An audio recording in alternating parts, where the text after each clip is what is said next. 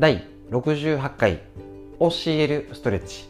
脳がリセット。自律神経が整うラジオ。本日もよろしくお願いします。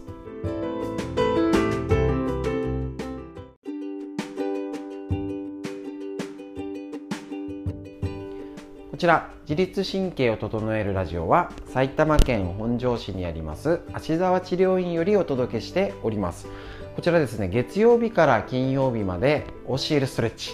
ね、えっと、インスタライブ、LINE ライブ、YouTube ライブにて、えっと、毎朝9時より配信しておりまして、今週は通常モードで V ごとに分かれるね、ことをやっておりまして、その配信の解説を、えっと、どうライブ配信中やってたんですけど、もうライブ配信中撮りながら、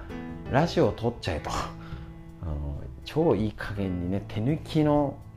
天才じゃないですけどね。自分で言ってもあれですけどね。で、えーと、こちらのラジオもやってて他に内臓脂肪と自律神経の解説をねラジオで撮っててそちらもお聞きください。でそれはながらで動画を撮っちゃってるという。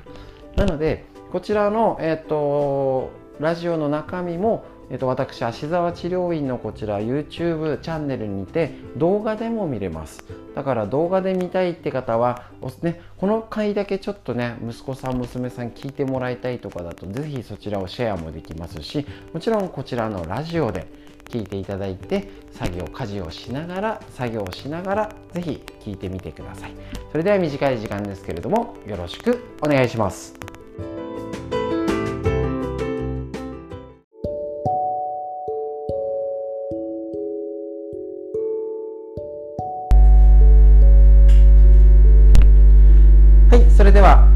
教えるストレッチ。お疲れ様でした。ただいまですね、えーと、ライブ配信が終わりまして、えーと、LINE ライブと YouTube ライブはつなぎっぱなしで、えーと、こちらラジオの収録ということで本日の解説をさせていただきます。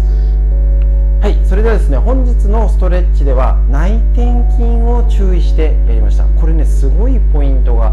隠されておりますのでぜひぜひ日頃今日のストレッチですねあの全部今日みたいにちょっと内転筋を入れて他のに動作に入れながらちょっと内転筋を緩めたり意識を向けるっていうのが大事になります。ですね。ですのでそこが実は横脚とつながったりですね。あとはねあの飛型飛型になりますので、えーと、内転筋女性の、えーと、生理のこととか、えーと、子宮のトラブル産前産後とか更年期障害っていうのにも、えー、と内転筋超大事になってきますのでその辺について今日お話ししたいと思います。で、えーと、内転筋特にしっかりあの、まあ、内ももの内側の筋肉だよ。これねやっぱね年齢とともに弱りやすいんです。ですね。でそこが弱っていくと体の軸がぶれやすくなるんですね。1つ目いやさっき言ってなかったですね。すいません。1つ目のポイントとしてこの内転ープフロントラインっていう奥のラインが緩みます。そうするといわゆる年を年を取ってこういう年寄りっていうような姿勢に向かう状態になっちゃうんですね。でそこと例えば、えーと子宮との関係だったら内転筋から恥骨結合腹筋っていうつながりがあるんです。ですね。それが動きが悪いとうまく回旋ができなかったりこの動きがうまく取れないよ骨盤のっていうと結構あのうちなんか治療しててもあれ？みたいな。あの回線とか恥骨結合この辺の動きが悪いと生理が例えば月ごとによって軽いとか重いとか違くないですか？って聞くとね意外と当たったりするんですよ。えー、なんでですか？みたいな。すごい軽い月と重い月があるんですみたいな。そういうこともあったり結局内転筋と恥骨結合腹筋ってことだったり内転筋からアナトミートレイン的にな骨盤の骨盤底筋から、えーと、内臓の方から、えーと、と腸腰筋横隔膜までの横隔膜までのつながりがあるんです。すごいですね。そこの中の奥の方のつながりが弱ると姿勢そのものが悪して一つ形として出るのが横脚って状態です。ねここがつかないとかねもものここが隙間ができるくるぶしがつかないなんていうような状態が一応横脚ってあるんですけど大体多分ネットとかで調べても多分骨盤の歪みとか内転筋が、えーと、弱くなったっていうことぐらいでしか言ってないんですよ。じゃなくてあの筋膜上であざっくり言うと膝骨盤お腹のこのユニットの動きがやっぱりおかしいと O 脚 X 脚になりやすいんだってことをかんあの覚えてもらって。プラスあとはそれが、えっと、飛型ということで、えっと、女女性のねあのそこから下が三陰交につながってたり、ね、女性器子宮卵巣にもつながってるよっていうのがあると例えば一つ教えるストレッチでやりづらい骨盤の教えるがなんかこれが開かないよとかなんか腰が辛くて腰反れなくてねお尻後ろにってこれできなくてとかっていう硬さがある人は女性だったら子宮卵巣系が弱かったりして中がつれちゃって引っ張っちゃってるからその姿勢がうまく取れないんです。だから一つ内転筋と内転筋からのさらに梨状筋っていうこと。内転筋からのお尻の股関節。ここの動きっていうね仙腸関節とか主に後ろの動きと合わせることによって普通の多分内転筋のなんかストレッチっていうよりも動きが良くなったりする。合わせ技をしてるってことなんです。それはあくまで構造上そうなってるのをちゃんと頭に入れてると別難しくないんですけど単発で例えば、えーと、ちょっとねあの調べる時間がなかったんであれですけど多分横脚とかって言ったら内転筋を鍛えましょうとかあの使えるようになりましょうっていうエクササイズを多分 YouTube で見て、えー、と何でしょうね内転筋のなんかここっちしたりこっちを上げたりとかね。いろいろやつを頑張ってやってみるけどなんか疲れるけど効果が出たんだかわからないわーで終わっちゃうパターンになるんですねきっとね。じゃなくてあそうなんだと。しっかりここ使えるってことのこの内転筋をだったりしっかりそれと骨盤とこれあのー、骨盤の教えるストレッチと重ねること梨状筋お尻の骨盤に関わることと内転筋が合わせること。さらに骨盤の教えるストレッチでお腹から内もも膝内くるぶしにつなげるよっていうことがある意味その筋膜全体をつなげるってことになるんです。だから日々これをやることによって横脚がもちろん楽になるだけじゃなくて横脚の原因となる元っていうのまで狙わないといけないんです。だから今言ったことねもうかなりあのコメントいただいておりますけど私だとかそこかみたいなねことがあのつながったそこだって思った方は例えば一つ内転筋のこれをさすさす今日やりましたけどこれをやってから日常生活動作よしお昼の準備しようとか洗い物しようとかここ片付けようって時に転筋のところを緩めたり刺激を入れてからスタートする。ね、硬いんだか動かない動きが悪いんだか、ね、あの使えてないんだかは自分で判断しきんないです。だからサスサスなんですね。どういうこと？刺激も入るし筋肉押してただ緩めるじゃないから。ここちゃんと使えるようになってねってことで皮膚からの刺激で緩めてあげるとあのちょうどいいところに落ち着きますのでもうそれで十分知識を、ね、だから弱く緩くさすってあげてください。でちょこちょこ意識触ることによって皮膚からの知覚神経で脳に意識がいきますので内転筋を使おうとかって言うとよくなんかこれでなんかこういうガーンっていう筋トレをねみんなしたくなっちゃうと思うんですけどそれをするんじゃなくて内転筋を意識したりしてまた今日のやつで言ったらぐっと内側にぐっと力が入るようにもうそもそも今日のストレッチでなります。で,、えーと、で使えるようになって日常生活どちらかというと横脚とかだと今その横脚のやつを攻めたからって、えーと、すぐ良くなるかじゃなくて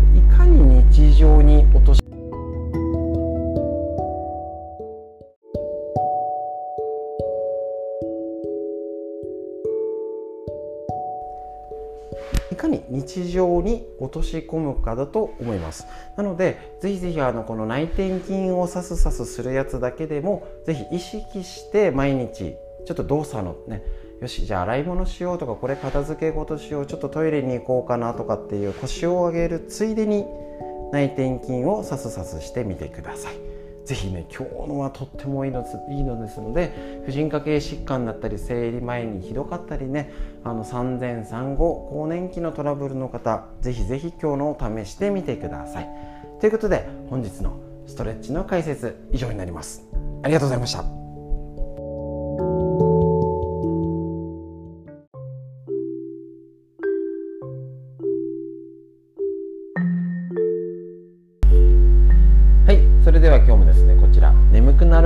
白い。内臓脂肪のお話ということで栗原武先生の日本文芸社より出てるこちらの本より内臓脂肪について気をつけなきゃいけないことをね是非確認してみてください。ただねお肉が気になるようじゃなくて重大な病気になるってこと前回やりました。糖尿病高血圧がん動脈硬化脳卒中心臓病認知症脂質異常症コレステロール系ですね。骨粗鬆症なんかに影響があるよ。ってことなんですね。もちろん不妊とかね、えーと、認知症にまで影響がありますので気をつけた方がいいですね。で今日がこちらのページになります。ねこちらよりもとても分かりやすいのでご家庭に1冊職場に1冊ぜひね確認しておきましょう。本当にやばい糖尿病と合併症。糖尿病には大きく1型と2型があり生活習慣や体質が原因となるのが2型の糖尿病。糖質を摂りすぎる生活が続くと血液中の糖の量を管理するホルモンであるインスリンが不足状態に。こうなると血液中に糖が多い高血糖となり糖尿病を発症するっていうメカニズムになります。糖尿病は自覚症状がないまま血液中にあふれる糖で血液がドロドロになり血管を傷つけるため動脈硬化がどんどん進行していきます。そのことによって毛細血管が切れたり詰まったりするようになり毛細血管が張り巡らされた器官や臓器で合併症を引き起こすこれが怖いんですその三大合併症が糖尿病硬膜症目のやつですねえっと目の奥の硬膜が障害を起こし、ね、あの視力低下失明になっちゃう糖尿病性腎症ですね。えっと、糖尿病性神経障害3つあります。ね、今言ったように糖尿病性硬膜症は自覚症状がないまま失明に陥る怖い病気。血管内にコブができ、そのコブが破裂し大出血すると目が見えなくなるということなんですね。怖いですね。糖尿病性腎、腎症は腎臓にある子宮体が働かなくなり発症。子宮体は血液のろ過作業を行っているため機能しなくなると老廃物が尿で排出できなくなり人工透析が必要ということ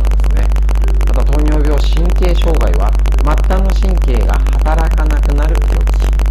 皮膚の潰瘍や感覚麻痺ゲソなどが起こるよっていうことでとにかくこの糖尿病にならないためにっていうのがもしかしたらこの、えーと、内臓脂肪大事なポイントになってくると思います。でえ、ー、とね食事を食べて結局ねあの消化吸収できなくて糖が血液に運ばれてっていう形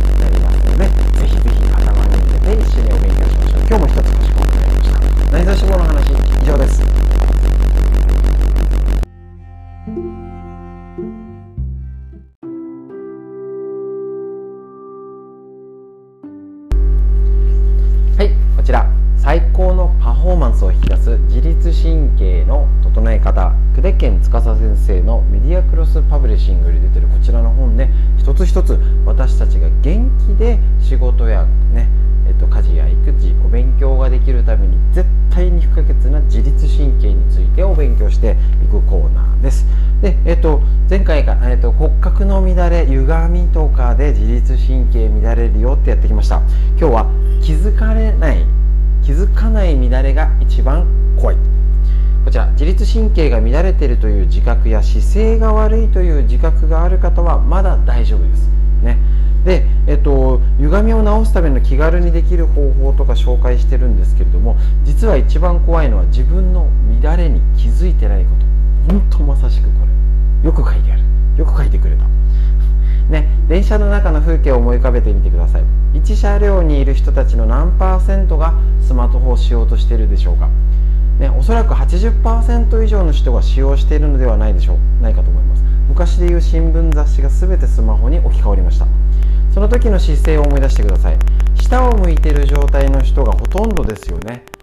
多分こうやってね正面向いてるよりもこうやってたり。極端に言うと若い人でこうやってる人本当にいますからね。はい。下を向けば向くほど脊椎のトンネルは頭の重さに耐えないといけなくなり人間がスマートフォンでネットやゲームを楽しんでる間首や肩は文句も言わずに耐えてくれてます。めっちゃ頑張ってくれてるんですね。首背中ねシャキッと。でそして慢性的にその状態なので首や肩が凝っていることすら気づかないことが多いってことなんですね。ほんとそれ。ね。気づかないぐらいいいじゃんと思われるかもしれませんが良くないっていうと絶対に良くないです。実際に自律神経の乱れで当院を受診される方で首や肩背中を触ってみるとすごい凝っててすぐにでも治療すべき状態にでもあるかかかわらずそのことに気づいてない。だから教えるストレッチ歪みのチェックしてるのは気づいてっていうサインです、ね、こりが痛みがない状態から栗が凝りや痛みを感じる状態が第2段階第3段階は実際に凝っているのに感じないか触っていることすら感じないという段階を経て気も悪くなります。当院を受診する方は2か3ね。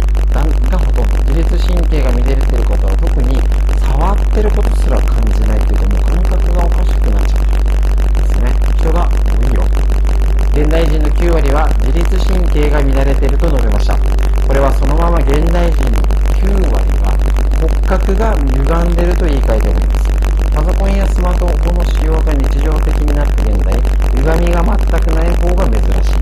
自分は大丈夫って言ってる方はやばいだからよく例えば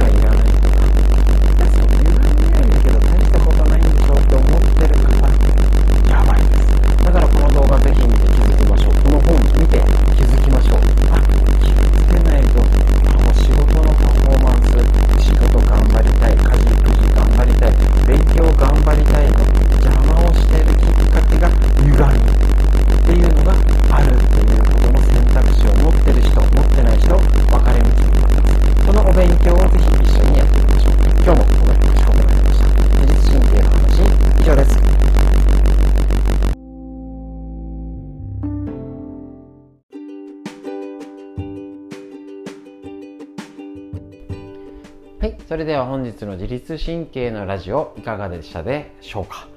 えーとですね、今日のね横脚とかの話も結構ねあの気になる方多かったりねそうそうなんかね試してみたけどって方も多いんでねやっぱりねちょっとね理屈理論も少しねあのざっくりしかお話ねなかなかできないんですけれどもあのつながりとして捉えていただくととにかく伝えたいね、こういうやつもある、ね、内横脚は内転筋を鍛えようっていうのをネットでは出てるけどプラスアルファやっぱ体全体骨盤を見たり、ね、あのその経絡の流れとかっていうのを見た上でやるともっと効率よくできるしもっと皆さんが今やってるストレッチとかがね効くんですね。例えばちょっとあの中身で言い忘れたコメントで言ったらウォーキングの質が上がります。本当に。ですね。これぜひ押さえてみてください。内転筋今日のストレッチ内転筋からやってここぐっと内転筋が片足立ちしやすくなるとしっかり歩きやすくなるよ。片足立ちとか立ちやすくなるとかっていうので結局そこから弱って年齢がねあの重ねていくと足腰丈夫じゃなくなりやがて生活日常生活に支障が出るなんてことが本当に起きてきますので今日のところぜひポイントになりますのでぜひ内転筋やってみてください。でこんでねラジオをねあの月曜日から金曜日まで毎日お届けしておりますのでまたまたぜひよろしくお願いします。あの自律神経ポッドキャストっていうので検索できますしこちらね LINE で届いてる方とかコピペしてねお友達にじゃんじゃん送っちゃって大丈夫ですのでぜひみんなで健康を、ね、の情報をシェアして一緒に共有してみてください。ということで本日も最後までお聴きくださいましてありがとうございました。